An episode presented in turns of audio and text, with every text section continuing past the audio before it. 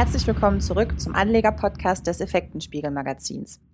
Der DAX läuft seit einigen Wochen von einem Rekordhoch zum nächsten und markiert beinahe wöchentlich neue Rekorde. Und da rücken die Nebenwerte manchmal beinahe in den Hintergrund. Und über die deutschen Small Caps und Nebenwerte möchte ich heute mit Herrn Langenhorst von der GSC Research sprechen. Hallo, Herr Langenhorst. Hallo, Frau Krüger. Schön, dass Sie wieder dabei sind. Danke, ganz meinerseits die Freude. Herr Langhorst, Ihr Unternehmen ist eines der führenden Research-Häuser mit Fokus auf die Small- und Mid-Caps, vor allem im deutschsprachigen Raum. Und derzeit läuft ja, wie bereits erwähnt, der DAX von einem Rekord zum nächsten. Könnten Sie unseren HörerInnen vielleicht kurz erläutern, wie es mit den Nebenwerten aussieht? Ja, wenn man sich die Nebenwerte anschaut, äh, ergibt sich, sage ich mal, ein etwas äh, zwiespältiges Bild. Jetzt muss man natürlich überlegen, was äh, ist aus unserer äh, Definition heraus ein Nebenwert. Ich habe mir jetzt mal als Nebenwert äh, insbesondere den S-DAX, das ist dann die kleinste äh, Indexgruppe aus dem DAX angeguckt. Die haben seit Jahresanfang roundabout 9,5 Prozent zugelegt. Interessanterweise der Tech-DAX, da sind ja allerdings auch schon größere Werte drin, die würde ich nicht als Small Caps einstufen, ist auch etwa bei 9,5 Prozent plus. Was äh, sehr positiv gelaufen ist, es gibt ja auch den äh, Scale-Index, das sind, sage ich mal, so ja, innovative, wachstumsstarke Unternehmen, so ein bisschen äh, sozusagen neuer Markt 2.0, aber man hat da als Börse versucht man da natürlich dann Geschäftsmodelle und Unternehmen reinzunehmen, die sozusagen nicht so sind, wie wir das vor 20 Jahren vom neuen Markt kennen, sondern solider ist. Und der ähm, Scale Index hat tatsächlich seit Jahresanfang um fast 25 Prozent zugelegt. Also vor dem Hintergrund könnte man sagen, Scale deutlich besser als äh, der DAX und der MDAX, SDAX und TechDAX äh, eher etwas schwächer. Das ist ja auch beachtlich, die Entwicklung.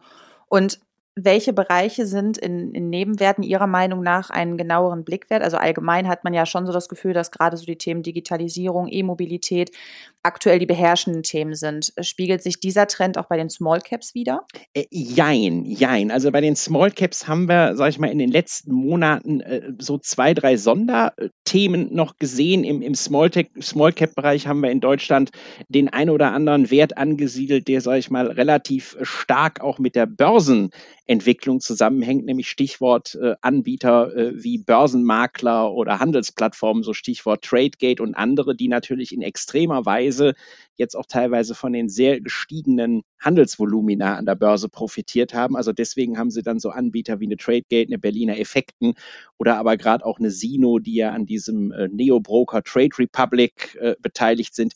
Die haben in den letzten Monaten äh, teilweise noch sehr gut weiter performt. Das hat schon im letzten Jahr angefangen. Äh, dann hat man auch so ein paar kleinere Werte, die, sag ich mal, so im, im weiteren und näheren Umfeld mit diesen ganzen äh, Kryptowährungen und Blockchain-Technologie unterwegs sind. Und man hat, äh, wenn man sich jetzt zum Beispiel mal den eben genannten Scale-Index anguckt, äh, ist interessant, dass eigentlich da äh, die beste Performance in den letzten sechs Monaten hat, hat eine Firma, die heißt Ernst Rust, die kennt man wahrscheinlich nicht. Die sind aber, sag ich mal, indirekt hängen die am Schifffahrtsmarkt und jeder, der natürlich gesehen hat, wie sage ich mal, jetzt die Wirtschaft wieder anspringt, hat natürlich mitbekommen, Charterraten für Container äh, Schiffe steigen und davon äh, profitieren dann Anbieter. Äh, Gibt es MPC Capital, äh, auch 60, 65 Prozent plus ist so ein ähnliches Thema. Also es ist bei den Small Caps in der Tat ein bisschen durchwachsener. Da hat man doch noch ein paar andere Branchen, die jetzt vielleicht im, äh, im DAX und MDAX so nicht im Fokus stehen. Mhm. Und jetzt ist es ja bekanntermaßen so, dass gerade die Small Caps stärkeren Schwankungen ausgesetzt sind als beispielsweise Aktien aus dem DAX. Ähm, wie schätzen Sie als Experte hier so die Risiken ein?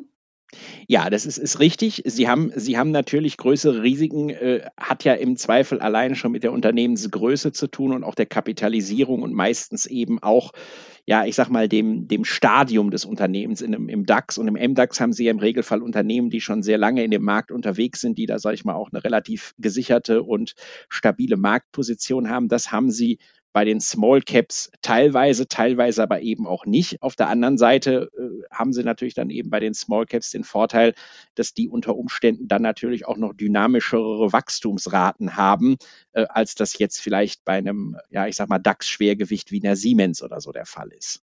Ja, jetzt haben Sie schon die Chancen erwähnt. Das wäre jetzt meine nächste Frage so, gewesen. Sehen Sie sonst noch Chancen in ein Investment aus der, ja, in die Unternehmen aus der zweiten Reihe?